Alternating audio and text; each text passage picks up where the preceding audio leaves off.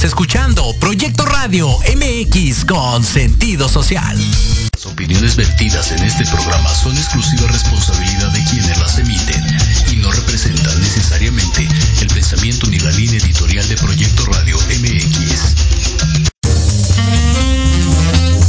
Hola, soy Antonio Alaro. Llegó el momento justo de tomar un rico cafecito y tener nuestra charla en confianza. Una charla acá entre nos. Que la disfruten.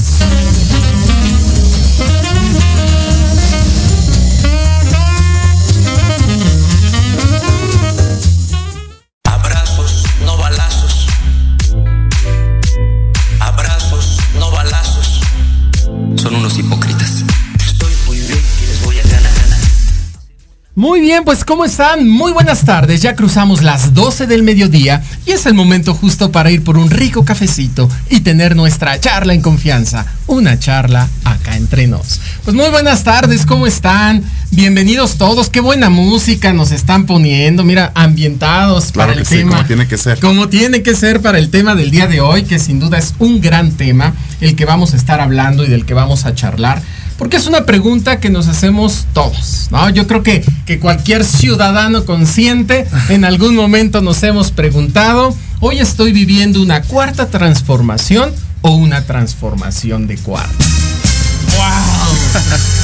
Así que esa es la respuesta que intentamos al menos ayudar a que cada quien se la responda. No vamos a dar respuestas porque cada quien tendrá que darse su propia respuesta. Sin embargo, de lo que se trata la charla del día de hoy es de ayudarlos con información para que les permita tomar pues la mejor respuesta, ¿no? ¿Están de acuerdo? ya que hoy en día pues se habla de una cuarta transformación y para ello necesitamos entender bien qué es esta cuarta transformación, que sin duda es una cuarta constitución, hay que ir entendiendo cuáles han sido las anteriores terceras. Recordaremos la de 1824 en estos sentimientos a la nación de José María Morelos y Pavón, la de 1857 de Benito Juárez y la de 1917 que es la que está vigente actualmente. Pero ahora bien, Andrés Manuel López Obrador busca que tengamos una nueva modificación al marco jurídico constitucional para tener un proyecto de nación diferente a las tres constituciones anteriores y acorde a los tiempos que estamos viviendo. Sin embargo, para muchas personas está surgiendo esa pregunta. ¿Será real que tenemos una cuarta transformación o bien una transformación de cuarta? Así que ya teniendo este contexto, vamos a poder entrar de lleno a nuestra charla de hoy. Pero me gustaría antes de entrar, pues presentarle a los panelistas que ya los están viendo aquí, miren ya muy acomodaditos. Así que vamos a empezar por presentárselos y me gustaría iniciar aquí a mi lado derecho con mi amigo Luis Eduardo, que ya tenemos cuánto tiempo planeando esta charla, ¿verdad Luis? La hemos pospuesto, sí. y hasta que se nos hace. Voy a platicar un poquito de ti. Él desde el 2019, presidente y fundador de la organización Jóvenes por Tecamac, donde ha generado diversos programas en favor de las y los tecamaquenses en situaciones vulnerables. Desde el 2021, secretario general y fundador de la Red Juvenil por México. Durante 10 años, apasionado jugador de fútbol americano también. En 2020, Premio Estatal de la Juventud en el Estado de México. Concluyó la carrera técnica en administración y actualmente es estudiante de Derecho. Adicional a ello, en este año está desde la Red Juvenil por México, que están trabajando eh, para adelante el Parlamento, si no estoy Así mal. es en donde los jóvenes de todas las entidades sesionan un día en la Cámara de Diputados y presentan iniciativas y proyectos de ley. Las mejores son analizadas y presentadas ante el Congreso de la Unión por diputados federales. Es Muchas correcto. felicidades por todo lo que has hecho y bienvenido. Muchas gracias. ¿Cómo llegas hoy bien? Muy, muy emocionada de poder platicar, de, de compartir este mensaje que hoy, de lo que hoy se está viviendo en el país, que creo que es importante que como ciudadanos nos involucremos y nos demos cuenta de lo que está pasando. Correcto, pues bienvenido. Gracias. Y a mi lado izquierdo, Diego, Diego Giovanni Romero Castro, es politólogo y administrador público por la UNAM. Además, se ha capacitado en distintos diplomados y cursos de profesionalización enfocados a las políticas públicas, técnica y práctica legislativa, programación, presupuesto público, liderazgo, finanzas personales, derechos humanos, entre otros. También ha participado en foros internacionales obteniendo un diploma en marketing político y Agenda 2030 por la Universidad de los Andes en Colombia. es ganador de la mención honorífica del Premio Talento Universitario UNAM 2018 en el rubro de investigación humanística y actualmente ejerce como profesor adjunto en la materia de finanzas públicas y transparencia y rendición de cuentas en la Facultad de Ciencias Políticas y Sociales de la UNAM. Ejercido diferentes cargos de dirección y gestión social en distintas organizaciones juveniles y ONGs eh, desde finales del 2020 es el presidente del Movimiento Juvenil de Participación Política aquí en la Ciudad de México. Su lema es sumar y no restar, por lo que ha obtenido alianzas con distintos grupos de jóvenes activistas en pro del mejoramiento social y de la unidad. Así o más. Bienvenido, Diego. Muchísimas gracias por la invitación. Pues bueno, acá estamos muy, muy contentos de estar participando. Gracias, gracias por haber aceptado la invitación. Y bueno, también a la distancia tenemos invitado que allá está Israel Simón Cabrera, un joven conocido ya de las charlas en confianza. ¿Cómo estás, Israel? Bienvenido. Les voy a leer un poquito de él, vocal de cultura por la Red de Jóvenes Políticos de las Américas en Coajimalpa, presidente de la alcaldía en Jóvenes Unidos por el Cambio de México en Coajimalpa, delegado parlamentario en el primer Parlamento Mundial Ciudadano por CEMER, coordinador de Relaciones Públicas en Primer Parlamento Mundial Ciudadano, senador en Hutzmun por parte de Morena en el 2021, coordinador de grupo parlamentario también por Morena en el 2021 con Jucopo, miembro de Disrupción 21, candidato a concejal por el Partido Encuentro Solidario en Coajimalpa y actualmente presidente Jóvenes Unidos por el Cambio de México en la Ciudad de México. Bienvenido Israel, ¿cómo estás? Buenas tardes. ¿Qué tal, amigos? ¿Cómo están? Un gusto saludarlos, aunque sea a distancia ahorita por temas personales, pero un gusto saludarlos, Antonio, compañeros. Hubiera sido bueno estrecharles la mano y darles un abrazo, pero muy contento de estar aquí. Eh, pues bueno, a darle que eso creo que es un tema que a nosotros nos ha involucrado mucho en lo que nosotros nos gusta. Y pues bueno, vamos a, a, ver qué sale de todo esto. Claro, sin duda va a salir algo muy bueno. Ya vieron los invitados, son invitados de lujo. Estamos platicando con jóvenes que verdaderamente se han metido y se han comprometido en el cambio de este país. Hay que recordarles a todos que nos pueden escuchar por Proyecto Radio MX.com, las redes sociales de Proyecto Radio MX, Radio Garden, Amazon Music, YouTube, Spotify, iBox y Academia AC y más. Por todas las redes que se puedan imaginar, nos van a escuchar en Proyecto Radio MX. Pues vamos entrándole al tema si están de acuerdo, porque hay mucho que hablar y hay poco tiempo. Y me gustaría también hacer la invitación a todos los que nos están viendo, nos están escuchando, por favor, manifiéstense. Este es su programa. Nos encanta que se manifiesten, pregunten, hagan comentarios, aporten. Nada más no nos insulten. Pero fuera de eso, todo es bienvenido. Así que que sean bienvenidos sus comentarios, únanse a la charla. Esta es su charla, este es para ustedes. Pueden llamarnos a la cabina también si alguien desea participarlo. Ahorita vamos a poner el número telefónico y más. Bueno, pues vamos a iniciar. Y, si están de acuerdo, me gustaría que empezáramos con una pregunta y, quisiera saber cómo llegan eh, el día de hoy, pero primero a entender esto eh, de las prioridades de la llamada 4T. La 4T ha dicho tener varias prioridades, ¿no? Y hemos escuchado que para ellos existen muchas, muchas prioridades. Pero hubo una en específico que inclusive en campaña se utilizó mucho como bandera, el primero los pobres. Pero ya más de tres años de gobierno, ¿cómo está en México? Y consideran que sí hemos tenido cambios y, cómo consideran que va esto de primero los pobres. Me encantaría escucharlos, me gustaría empezar contigo, Luis. Muchas gracias. Pues mira, la única T que tiene este gobierno es la T de tragedia. Decirte que hay una frase,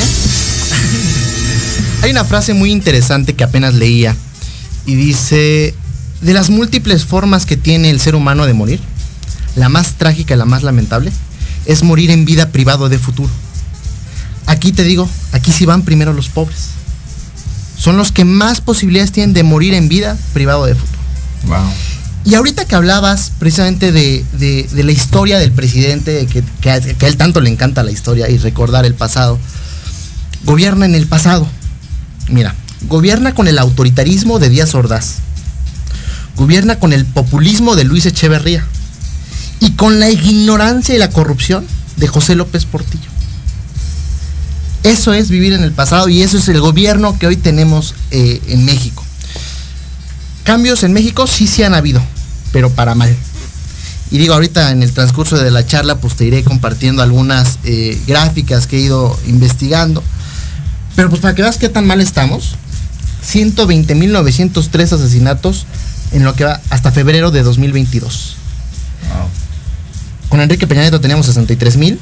con Felipe Calderón. La guerra de Felipe Calderón nos dio menos muertos que la que nos trae. que los abrazos, no, balazos. Así es. Y Fox, 30 mil muertos. 3 mil feminicidios.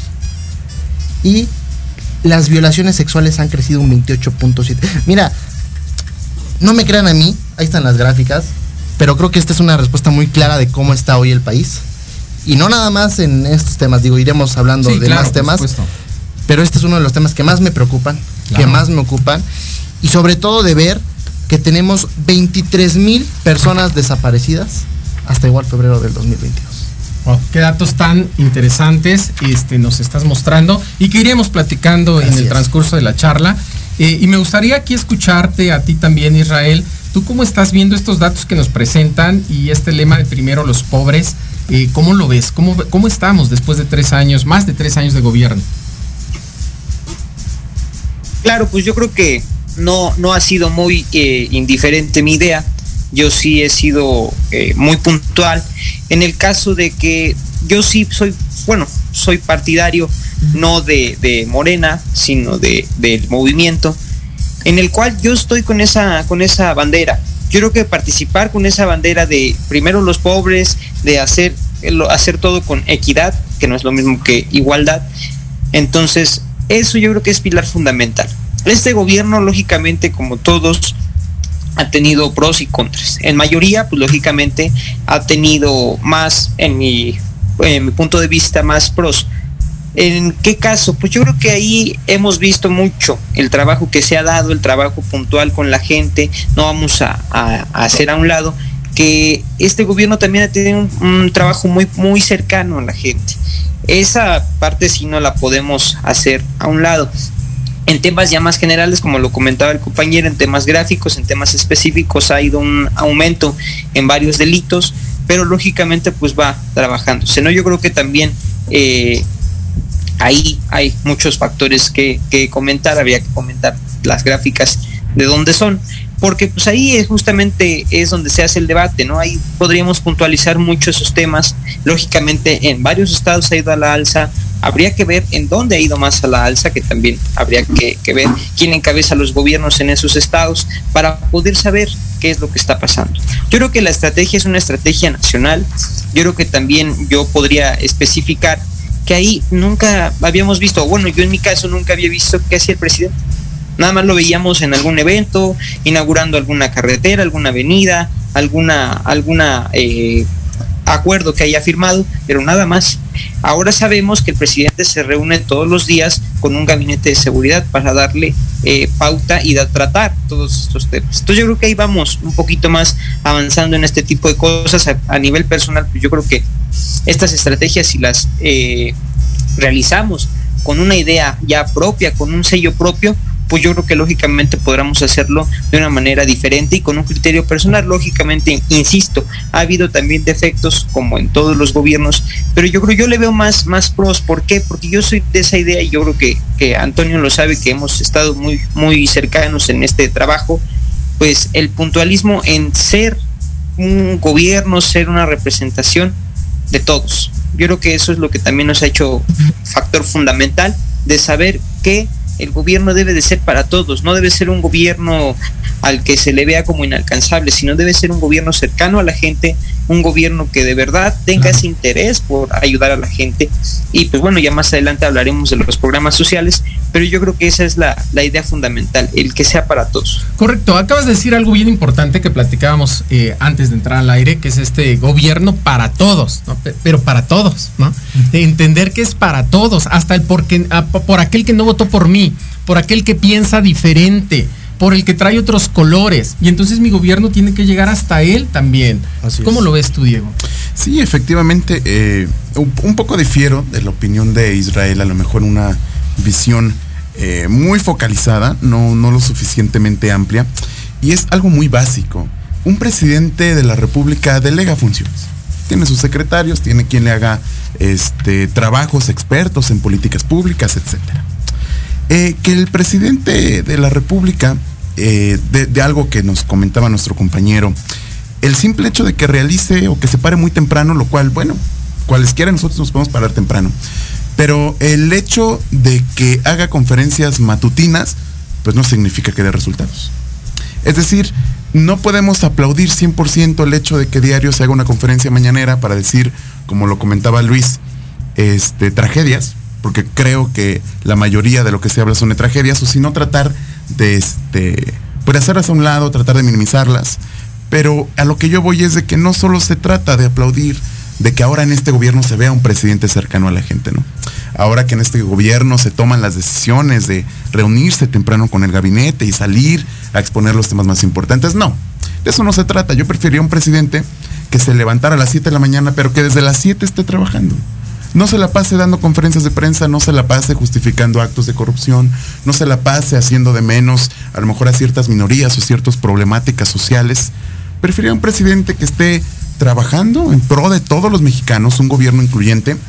Y en la definición de primero los pobres, me gustaría focalizarme en que en México, según el Coneval, hay muchas definiciones de pobreza y la más utilizada es de que hay una pobreza multidimensional. ¿Y a qué me refiero esto? Bueno, se calcula con la información del INEGI cada dos años a través de la encuesta nacional de ingresos y gastos de los hogares y pues una persona simplemente se encuentra en pobreza multidimensional cuando tiene al menos una carencia social y sus ingresos son insuficientes para adquirir los bienes y servicios que requiere para satisfacer sus necesidades mínimas. Ya ni nos vamos más, más grande. Las carencias sociales se refieren a la falta de acceso a la salud, a la seguridad social, a la seguridad, a la educación, a la vivienda, servicios básicos de vivienda y alimentación.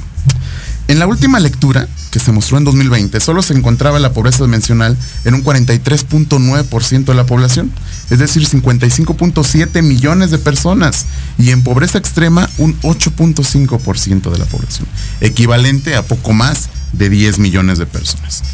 Este incremento en la carencia de acceso a la salud fue la que mostró un salto importante este año.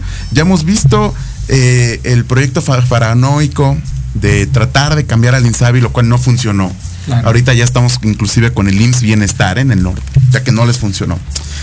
Y en este año salió, pasó de 16.2% de la población en 2018 a 28.2% de los cuales tiene una carencia en términos de salud. Entonces, me parece muy interesante, no es nada más lo económico, con lo económico ahí les voy. El Coneval, ya en resumen, dio el número de mexicanos en situación de pobreza que pasó de 51.9 millones a 55.7 2018-2020. Y sí, muchos me dirán la pandemia, no, pero el 2018 empieza desde el primero de enero y no había pandemia, ¿no? Entonces, tomando en cuenta que México tiene una población de 125 aproximadamente millones de habitantes. Además, eh, creo que algo de lo más triste que nosotros podemos analizar es que el porcentaje de la población en pobreza extrema, ya que nos llenamos, a lo mejor nos actamos de primero los pobres, pues sí, pues primero los pobres ah, van adelante y siguen avanzando, ya que incrementó de un 7% a un 8.5% en el mismo lapso. Y el número de personas en esta situación, lamentablemente, son 10.9 millones en pobreza extrema en el 2020. ¿Qué quiere decir? Que tiene una carencia total de todos los servicios y todo, todos los bienes para poder provocarles un bienestar. Wow. ¿Qué datos? Yo no lo digo así. ¿Qué datos tan importantes nos dan? Y, me gusta mucho porque mira, yo siempre he, luchado y se los he dicho a ustedes porque la estemos informados. Yo de verdad no soy partidario, a mí me da lo mismo los colores, pero me gusta mucho la información. Y antes de hablar o de defender o de alzar o de compartir o de simplemente decir sí, no, es, es ir a investigar, informarte, como bien lo están haciendo ustedes. Me voy a informar antes de tener una opinión, ¿no? Eh, para poder hablar de los temas. Hay temas como este de la pobreza, que ahorita nos das números, y que según esto iba muy ligado a la corrupción. Recordarán de aquello también de que vamos a barrer la corrupción. De arriba hacia abajo como las escaleras. Y no, y, luego hemos visto casos de corrupción, que, si tocas a mi familia, que si es conmigo y contra de mí, pues se van a perder eh, señalando otras cosas, cortinas de humo, pum pum. Ocupamos las mañaneras. Ocupamos las mañaneras simplemente no para dar datos, sino para justificar acciones. Sin duda, ¿no? Y aquí sí me gustaría empezar contigo, Israel, que, nos cuentes un poquito, ¿cómo ves tú esta parte de la corrupción? ¿Se ha avanzado en realidad en erradicar la corrupción? Pues yo creo que ahí realmente el tema de corrupción lo veíamos en un video que también ahí está por redes sociales, en los cuales va avanzando. Empieza la corrupción desde nosotros mismos. Yo creo que ahí puntualmente, pues lógicamente en dependencias de gobierno y en el tema pues ya más de gobierno, pues yo creo que ahí sí en el tema de corrupción lógicamente ha habido bastantes fallas, bastantes fallas que lógicamente se tienen que ir puntualizando y que desde un tema ya viéndolo un poco más de minoría, yo lo he visto en un sentido de que nosotros también no hemos ido haciendo un hincapié en ese tipo de corrupción. Si ahorita eh, fuéramos a la calle, nos eh, hacen una infracción, no van a querer, yo creo, el decir, bueno, que se lleven mi coche, que se lleven este mi auto y bueno, que siga el procedimiento, no. Ahí sería platicar, ahí sería hacerlo a mano abajo. Entonces, lógicamente, yo creo que desde ahí podemos ir nosotros haciendo un pequeño gramo de corrupción a todas estas estadísticas de corrupción. Lógicamente, pues hay muchos casos como el hijo del presidente, hay muchos casos como el de Alejandro Gersmanero, o sea, hay muchos casos muy puntuales del movimiento en los cuales lógicamente hay eh, estos temas de corrupción. Pero está permitido.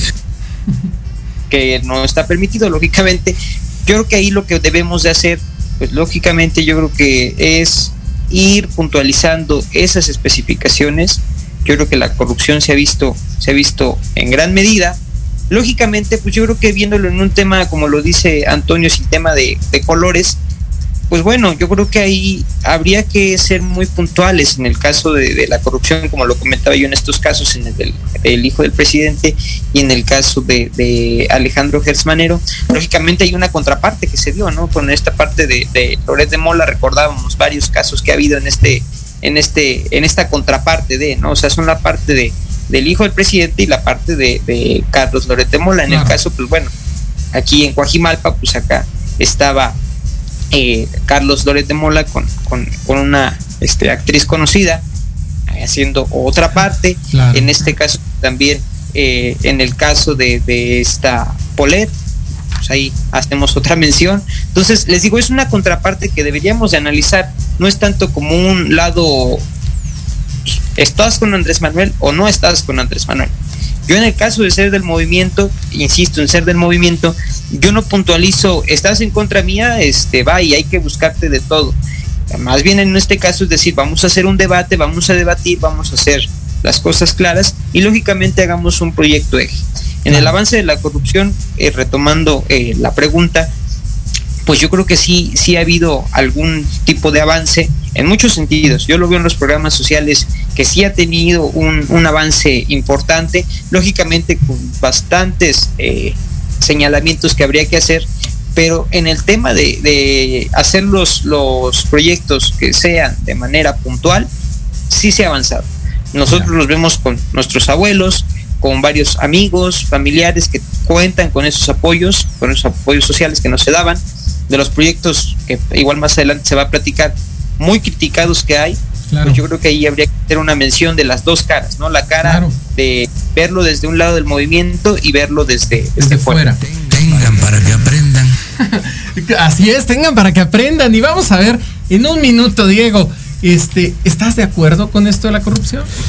Pues mira, no, y ya iba, yo, yo acá traía todo puntualizado de todos los casos de Irma Heréndira, de Manuel Barlet, de John Ackerman, de Ana Guevara, de Pío, del hijo del presidente, que me hubiera gustado, pero bueno, a ti creo que ya todos lo sabemos. Pero cuando menos es algo importante, y, me voy a pegar más a la, a la sociedad civil.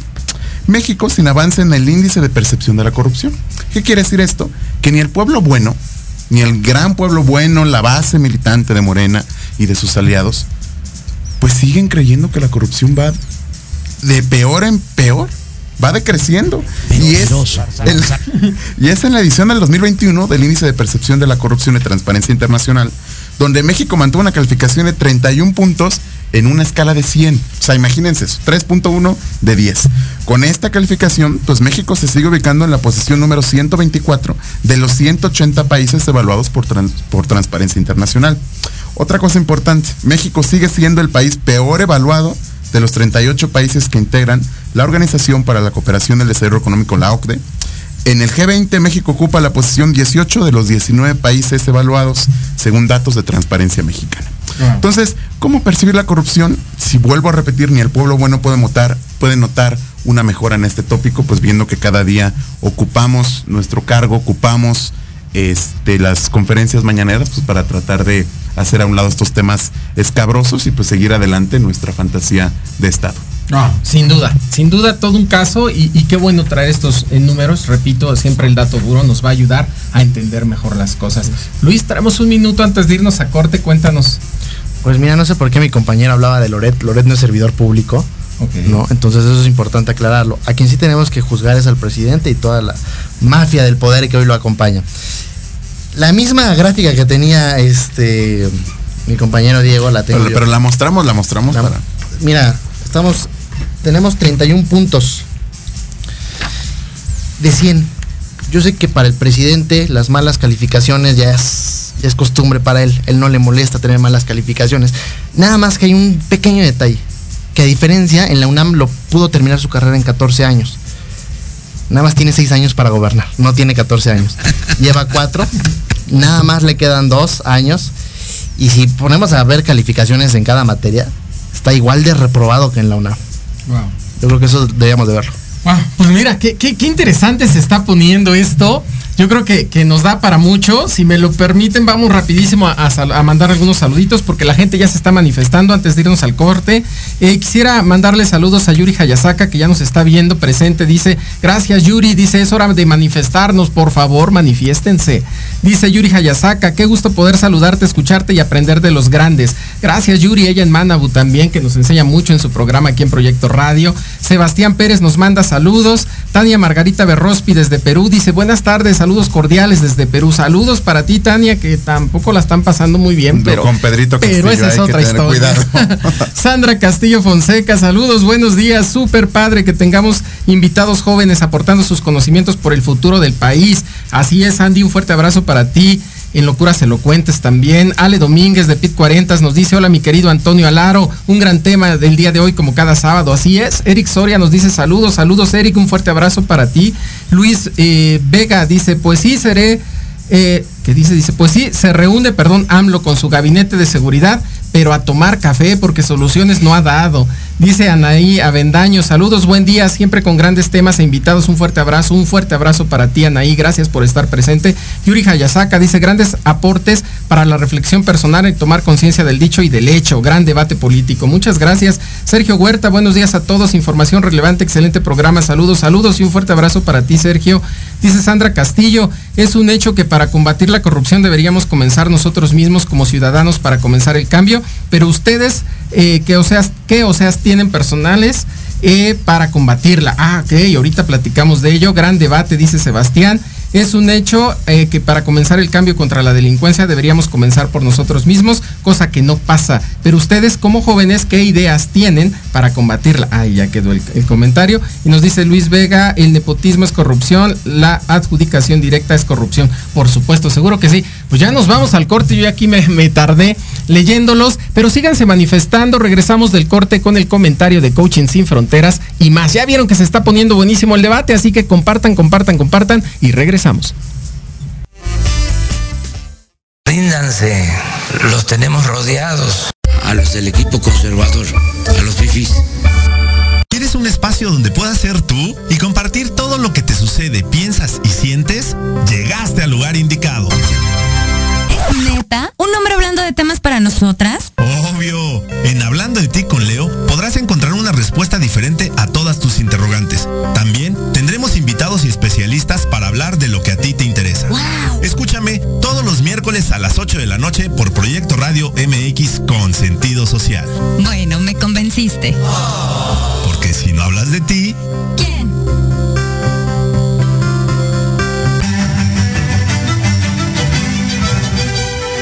Invito a escuchar todos los martes de 11 a 12 del día tu programa Historia en General, donde hablaremos de temas históricos novedosos y de gran interés de México y del mundo. Solo por Proyecto Radio MX con sentido social.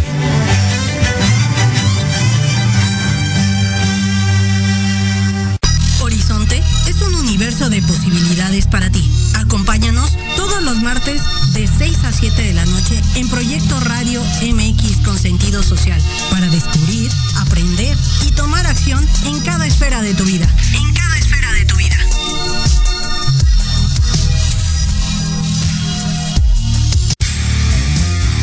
Con raíces fuertes como su fijación, crema para peinar Huella How, con gran durabilidad en tu peinado diario. No deja residuos ni deja grasoso tu cabello. Con cuatro aromas legendarios: coco, kiwi, frutos rojos y mate. Lucirás espectacular y fresco. De venta en Barber Corner Store. Manzanares número 1, esquina con calle de Roldán, Cuauhtémoc, Ciudad de México. Facebook Barber Corner by Daily o al teléfono 55 64 20 74 34. Huella House.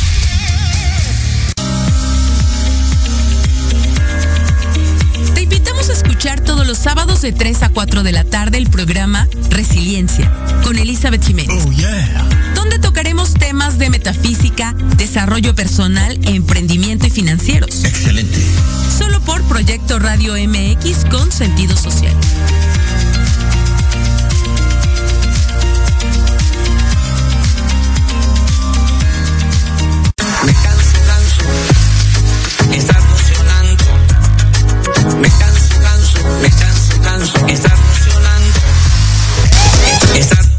Muy bien, pues ya regresamos a las charlas en confianza, estas charlas acá entre nos. Ya vieron que se está poniendo buenísimo y lo que nos falta. Así que eh, vamos a apurarnos para que nos dé tiempo. Me gustaría conectarme ahora, vámonos hasta Perú. Vamos allá con Tania Margarita que nos tiene el comentario como cada semana de Coaching Sin Fronteras. ¿Cómo ves todo esto, Tania? ¿Cuál es el comentario desde Coaching Sin Fronteras? Ahí andas, Tania, manifiéstate. Acá estoy. Muy buenas tardes. buenas tardes. amigos. Saludos cordiales desde Perú. Felicitaciones a Diego, Israel y Luis. Caramba, qué tal debate, qué tal debate. De verdad, estos datos nos demuestran ¿no? Nuestros países van avanzando y no solamente observando, sino viendo. María agradecida de estar acá presente desde Coaching Fronteras, poder participar y dar justamente esto, ¿no? Compartir sobre todo lo que es la transformación. Hablamos de transformación, sí, efectivamente, pero esa transformación desde el acompañamiento del coaching y desde el enfoque estamos hablando de cambio como personas, seres humanos, para poder dar otro salto, otras actividades, ¿no es cierto? Entonces, cuán importante es tomar en cuenta cómo me encuentro, cómo estoy yo, cuál va a ser mi función dentro del gobierno en el cual me encuentro participando, en la sociedad, ¿no? Desde el lugar en que yo estoy. Entonces, como ustedes han manifestado, la estadística, los datos nos demuestran en qué circunstancias se encuentra cada país, en este caso México, ¿verdad?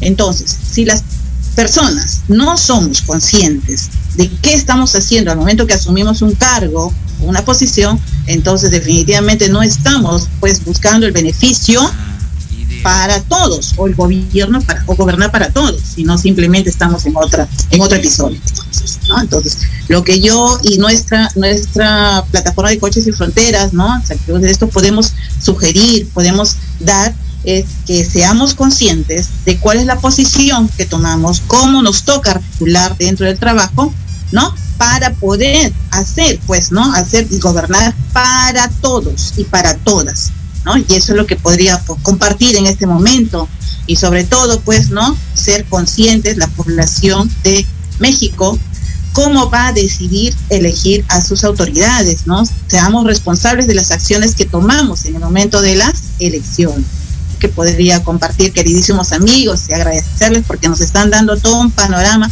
muy interesante y muy real de por qué se dan estos datos y qué es lo que pasa cuando la persona asume los cargos, ¿no? A veces simplemente tomamos un cliché, ah, vayamos para eh, disminuir la pobreza, pero ¿cómo están estos datos estadísticos, ¿no? Entonces, wow, caramba, hay mucho que hablar. Yo contentísima de estar participando desde Coaches Sin Fronteras y desde Perú, que también a nosotros nos encuentra una situación de gobierno también bastante delicada, ¿no? Pero vamos, hay que seguir. Yo pienso que personas vamos mentalizando ese exterior, puede partir en el lugar, vamos buscando el beneficio para todos y para todos, no solamente personal. Es lo que podría compartir, queridísimos amigos, Wow. desde Perú. Qué gran comentario nos das y, y yo rescato dos cosas. Tienes toda la razón, eh, necesitamos una transformación, pero más allá de hablar de la transformación y de transformar la constitución, transformar también a las personas, ¿no? Y yo que estoy gobernando también necesito tener una transformación para poder transformar a los demás. y hacer conciencia, como bien lo dice Margarita, y hacernos responsables al momento de ir a las urnas. Muchísimas gracias, te mando un fuerte abrazo hasta Perú, un abrazo a la comunidad de Coaching Sin Fronteras y nos seguimos escuchando cada semana. Hasta luego. Muy bien, pues vamos a continuar. Gracias, a ti. Saludos hasta Perú. Vamos a continuar y ahora viene una pregunta buenísima, ¿no? Oigan, ¿qué hay con el desafío en materia económica? ¿Consideran suficiente los proyectos de, la, de, que hoy tiene el gobierno, como, como pueden ser la refinería de Dos Bocas, el tren Maya, el tren transísmico, el aeropuerto de Santa Lucía? Eh, ¿Esto es suficiente? O sea, ¿realmente es lo que nos va a cambiar a, a México? ¿Cómo lo ves, Diego? Complicado. Este, no es que sean suficientes, yo los veo de más. Y voy a enfocarme principalmente en los dos que me causan mucho conflicto. Uno, que desafortunadamente ya se han erogado el dinero, ya está este, según construido, porque bien lo sabemos, no lleva ni la mitad completamente construido. Y voy a hablar del aeropuerto Felipe Ángeles. Bueno, pues la primera, la primera proyección respecto a la inversión requerida para la IFA fue de 75 mil millones de pesos, en 2019, cuando pues todavía el proyecto no estaba completamente en marcha. Un año después, el presidente Andrés Manuel pues subió la estimación a 80 mil millones de pesos. Un aeropuerto, el cual el día de hoy no tiene más de 15 operaciones, en el cual el día de hoy está este, en el olvido. Ayer leía justamente un, un artículo del Universal donde decía que hay más turistas, turistas por conocer el aeropuerto que pasajeros. Es decir, el morbo nos ha ganado más de visitar la estación, la estación bueno, no le voy a llamar a estación porque muchos se van a ofender, el aeropuerto eh, internacional, que simplemente por usarlo de viaje. Me parece algo preocupante, inclusive también eh, del lado del gobierno, el tratar de obligar a ciertas aerolíneas a que tengan que mover sus vuelos de la Ciudad de México al aeropuerto de Santa Lucía. La verdad es que me parece que va a acabar como alguna vez fue exitoso, se me hace más exitoso el de Toluca que el que ahora tenemos, pero va a terminar siendo así un aeropuerto abandonado, un aeropuerto donde se está invirtiendo suficiente dinero y que realmente pues no va a ser este provechoso para ninguno de los mexicanos ni para ninguno de los que nos vengan a visitar, porque al final del día ya eh, debido a la mala calificación que volvemos con, con Luis de los malos datos, que en todos salimos mal, pues sabemos que el espacio aéreo de México pues no está bien certificado. De, que, el pueblo está feliz, feliz, feliz. sí, caray. Entonces, eso es un proyecto que de verdad yo lamento muchísimo. Y otro proyecto que lamento mucho es el Tren Maya, los ataques, inclusive ya meterse con artistas, activistas, llamarlos de pseudoambientalistas en qué discurso político estamos, en el tratar de desprestigiar, en el tratar de acabarte al personaje que nada más te está expresando una opinión y tú diciendo que eres abanderado de la libre expresión. Me parece muy, muy triste, muy agravante, muy... Pues los datos hablan por sí solos, que estos discursos solamente generan odio, tanto a periodistas, tanto a ambientalistas, tanto a todas las personas que emiten una opinión y que la verdad es que estamos ahorita enfocándonos en si eres aliado o eres contrario y por eso eres este pues eres traidor al pueblo. Ah, sí, ¡Al carajo! Sin duda, ¿no? ¿Cómo lo ves tú, Luis? Pues mira, para empezar, sobre el Chaifa, este, comentarte que tiene 966 contratos con irregularidades. Claro. Que somos el único país que está pagando por no tener un aeropuerto de primer mundo. Porque la cancelación del aeropuerto, el nuevo aeropuerto internacional de México que va a estar en Texcoco, nos nos costó, según la Auditoría Superior de la Federación, 331 mil millones de pesos. Nada más, o sea. Nada más. Y en el tren Maya hay un retraso de 5 meses. Hay 60 mil millones de pesos más que están pidiendo del presupuesto. Esto es un aumento del 33% eh, sobre el presupuesto inicial. Y además decirte sobre la pregunta inicial, si ayuda realmente en la economía o no, pues mira, aquí yo tengo estos datos el crecimiento económico anual promedio por sexenio de cada presidente. Estamos peor que con Miguel de la Madrid, como podrás ver. El mejor fue Carlos Salinas de Gortari, el innombrable para, para López Obrador. Fue bajando, fue bajando hasta llegar a punto .55% de crecimiento. Me, me, gustaría nada más detenerme por los que nos están solo escuchando. Es del 0.58 con eh, Miguel de la Madrid, luego Salinas 4.18, 2.97 Cedillo, 2.02 Fox, 1.77 Calderón, 2.23 con Peña Nieto y ahora en 0.55. Y los malditos neoliberales. Claro. los malditos neoliberales nos dan esas cifras, ¿no? Claro. Y además decirte, hay, tenemos la mayor fuga de capitales en 30 años. Esto es en 2021 la fuga de capitales fue de 257.600 millones de pesos. Después, la segunda peor fuga de capitales en 30 años fue la de 2020. En los dos años de, de- de López Obrador, 257.300 millones de pesos. Aumentaron los pobres. Y además decirte Claro. algo, algo que no es, no es menor. Y creo que como jóvenes, y Israel, Israel y, y Diego nos podrán decir, creo que el gran error de este gobierno en materia económica fue cancelar el INADEM, el Instituto Nacional del Emprendedor, que ayudaba a tantos jóvenes a poder emprender, que tenía incubadoras de empresas, 180 y tantas incubadoras de empresas en el país, que era tan importante y que en eh, la legislatura pasada le dijeron no al INADEM y con eso le dijeron no a los jóvenes. Preguntarle al presidente y a, a quien esté viendo del gobierno, y, ¿dónde está el Fondo Nacional del Emprendedor? Porque había un Fondo Nacional del Emprendedor. ¿Dónde quedó? Claro. Y eso créeme que más allá de que, de que les estén repartiendo y regalando dinero, que les enseñen a hacerlo. Porque el dinero que no te ganas, no lo valoras. Correcto. Sí, es, es que es todo un tema, es todo un tema en verdad que, que nos va a dar para un segundo programa. Ahorita lo platicamos y cerramos fechas para un segundo programa. Pero me encantaría escucharte, Israel. ¿Tú cómo ves todos estos, estos números que nos presentan? Claro, pues yo insisto y bueno, me quedé puntualizando la, la intervención anterior del compañero que comentaba que Loret de Mola no es un servidor público, pues yo nunca dije que lo fuera. Comentaba el tema de las dos caras de la moneda que está existiendo.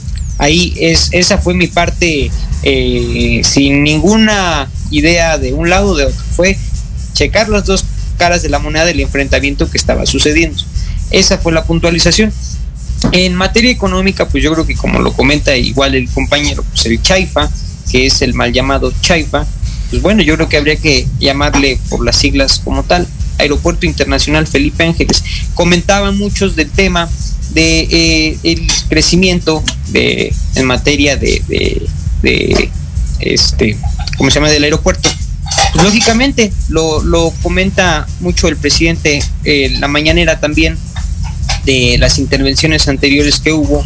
También yo estuve dentro de la campaña de del no al aeropuerto en el lago de Texcoco.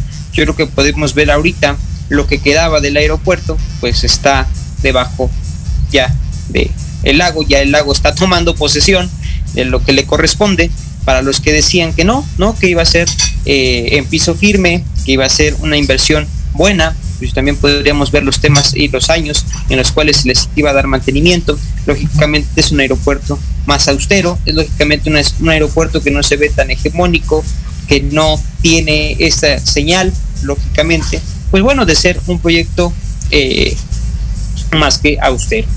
Eh, entre todas las críticas que hay, pues lógicamente es también la torre de control, la, como iba a comentarlo también el compañero, la, la base este, camionera, tipo así le querían llamar, pues bueno, yo creo que ahí ya son eh, puntualizaciones que cada quien podrá hacerse a un criterio, pero yo creo que ahí sí eh, puntualizamos en el tema del movimiento que yo voy a insistir. Creo que ahí los temas de, partidos ya están haciendo una cara muy eh, hegemónica también que comentaba en el tema de que o sea, técnicamente ahí vas viendo los colores, vas viendo los partidos, vas identificando con ese tipo de materias. No eres un mexicano plural. Un mexicano plural, pues yo creo que podría hacerse de viendo defectos y viendo eh, este, virtudes. Yo creo que ahí, por ejemplo, en este caso, pues no he visto ningún señalamiento de en este tema estamos bien, en este tema estamos mal. Y ahí es en el tema que los jóvenes hemos estado cayendo mucho, en el señalizar solamente, criticar y solamente decir, pero no proponemos, proponemos pero en un tema partidario, que ahí no es tan, tan correcto. Entonces, pues bueno, yo creo que ahí en materia económica hemos tenido bastantes defectos, bastantes recesiones, que también, así como lo comentaba el compañero con gráficas, pues ahí están las gráficas, no podemos hacer otra más. Ahí están las gráficas, pero también tenemos que proponer. Yo creo que ahí podríamos buscar eh, proyectos alternativos, que ahí yo creo que los compañeros también están dentro de eso, buscar proyectos alternativos en los cuales trabajemos para proponer, que es lo que he insistido, pues yo creo que Antonio ya lo, lo, lo tengo muy actualizado en ese tema de aquí de Coajimalpa. En Coajimalpa tenemos un proyecto priista, el único proyecto priista, y créanme que no a la buena. Ahí sí ha sido un proyecto priista a la mala, que se ha tratado de proponer de todas las formas para ir mejorando. Entonces yo creo que ahí sí hay muchas señalizaciones que hacer en el tema económico. Yo que eh, hay varios proyectos en materia económica que eh, tenemos que, resaltar. Sí, sin duda. Y, y, fíjate que yo coincido mucho contigo, Israel, en esta parte que la platicaba también con tus compañeros, en el tema de que hoy ya no es momento de ver partidos, ¿eh? O sea, no, no importa el color, porque todos estamos luchando por lo mismo, por México, y tenemos que empezar a cerrar filas. Pero sin que el cerrar filas signifique eh, ponerme una venda, no ver lo que está pasando, lo que es y lo que no es. ¿no? Bien muchos dicen, es que en el pasado, es que antes nos robaban, es que antes, por eso ya no gobiernan, ya recibieron su castigo. Ahora sí que dice grupo firme, ya supérame, ya, ya supéralo, ya recibieron su castigo, ya perdieron la presidencia, Y ya algo- fue. Y algo también muy importante que quisiera recap- eh, aquí recapitular igual al compañero, que criticamos, pues sí, Morena gobierna. Ya. Basta criticar al que está gobernando. No podemos criticar al que ya acabó de gobernar. A lo mejor sí, pero en este momento está gobernando Morena y si les incomoda a muchas personas, lo siento mucho, vamos a criticar al PRI, al PAN, a los partidos que vayan saliendo. Al que esté. Pero desafortunadamente o afortunadamente para muchos también, el que está gobernando en estos momentos Morena y se le van a tener que hacer críticas.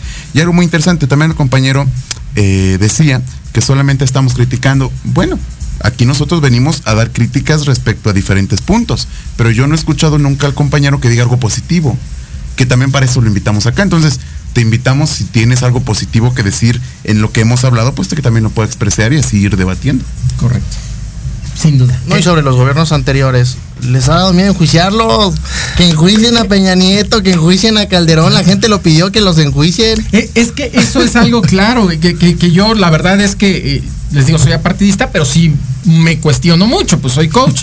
Y una de mis preguntas que me hago es, a ver, decías que en el anterior aeropuerto había tanta corrupción y que se estaban robando y que por eso vas a hacer otro aeropuerto. ¿Quién está en la cárcel? Genial. ¿Quién está en la cárcel? ¿A quién han enjuiciado? ¿En dónde están? Nombres, apellidos. Hacemos consulta a diestra y siniestra. Si queremos consulta de revocación de mandato, viva. Sí pasa, pero si queremos expresidentes, no, no fue vinculatoria, no pasa nada. E- Eso es lo que no me cuadra, ¿no? Así como no me cuadran los audios del presidente del. Claro. Así como no me cuadran muchas cosas. La corrupción de Peña Nieto, así como no me cuadra también la estrategia de seguridad de Felipe Calderón, como todo. Claro, pero hay que cuestionarlo, o sea, porque si me quedo callado, ¿no? Pero hoy lo importante es, les decía, ya el pasado, pues es pasado, que pues, no lamentablemente no puedo hacer mucho, pero sí con el presente, pero sí con el futuro. Y lo peor de todo es que estu- estuvo 18 años en campaña conociendo al país para que llegue a culpar, cosa que él lo, lo venía conociendo. Correcto. Lo sabe. Yo les digo mucho, imagínense en la iniciativa privada que tú llegues, hoy te contratan para director de una empresa. Y que le digas a los accionistas, es que el director anterior. Lo que pasa es que un el otro cochinero. director, lo que pa- pues, van Y empezamos desde un ¿no? principio, desde tener, y aunque suene mal o clasista, pero desde el momento de decir ni en la iniciativa privada me tardé 14 años en sacar la carrera. No. Por supuesto que no. Por supuesto que no. Es, es complejo, ¿no? Es muy complejo. Y, y hay un comentario, si me lo permites, eh, sobre qué estamos proponiendo nosotros o qué proponemos cada uno. Pues mira, yo como joven he buscado darle voz a los jóvenes. Este, está el Parlamento Juvenil. Y aprovecho para invitarlos, invitarte sí. Diego, invitar a Israel, a que nos pongamos a, pro- a presentar iniciativas de ley. Ahí las podrás presentar, ahí podremos proponer. Y esa es la idea, lo que tú comentas como jóvenes que estamos haciendo, propongamos iniciativas de ley. Te invito a que te sumes al Parlamento, está en la página de la Red Juvenil por México, ahí van a poder encontrar el, el- el link.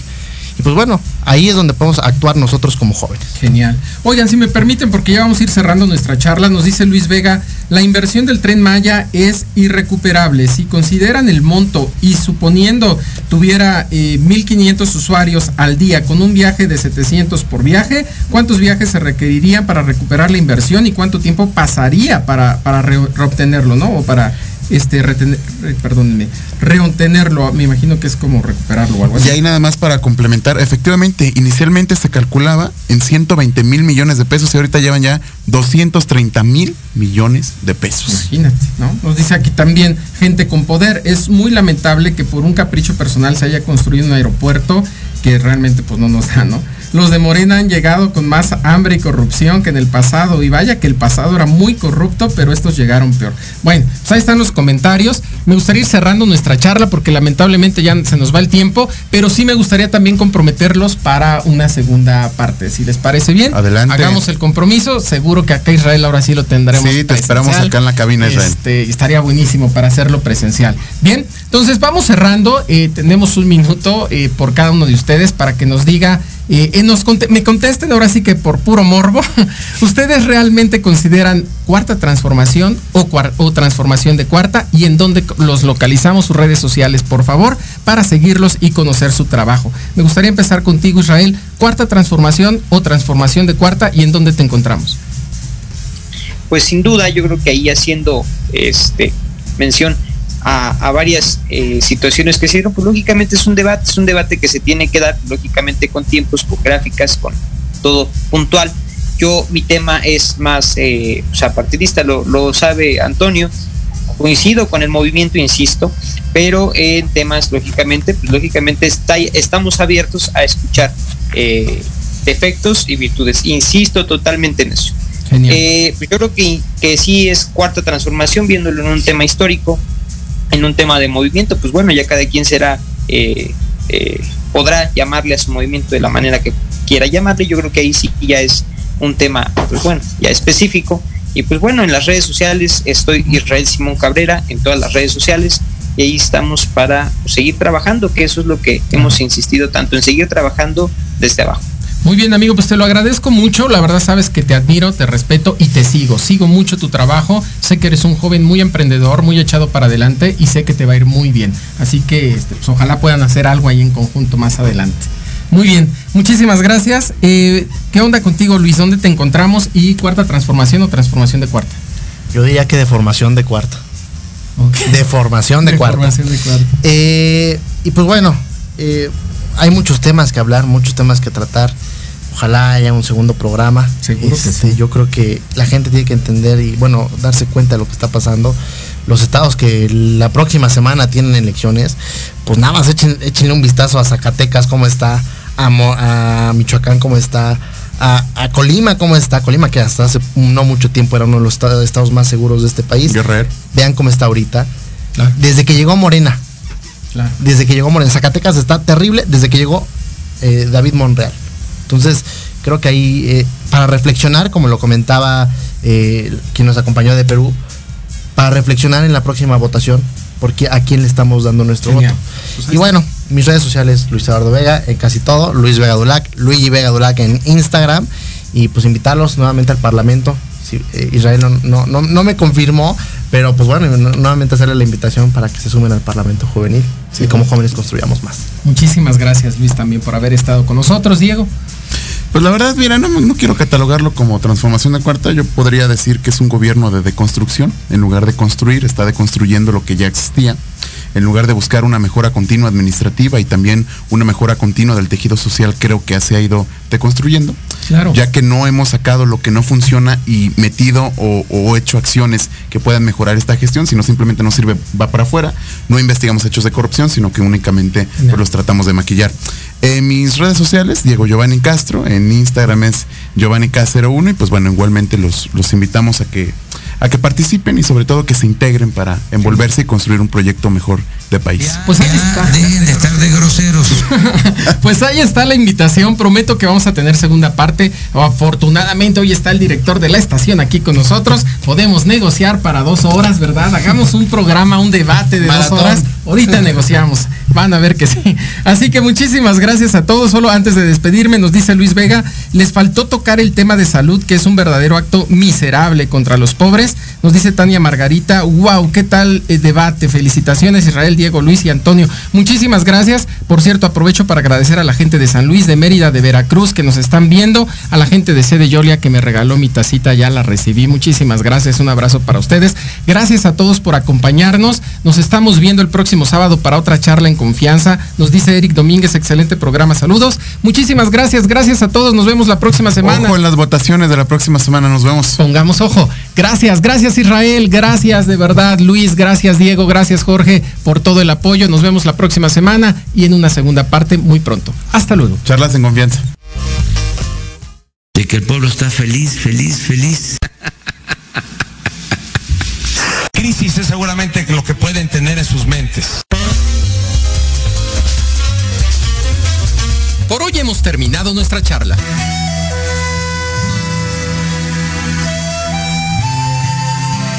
Nos escuchamos el próximo miércoles en punto de las 10 de la mañana para otra charla en confianza, aquí por Proyecto Radio MX.com. Ah, no se te olvide. Síguenos por Facebook en Academia C de Alarcón Consultores.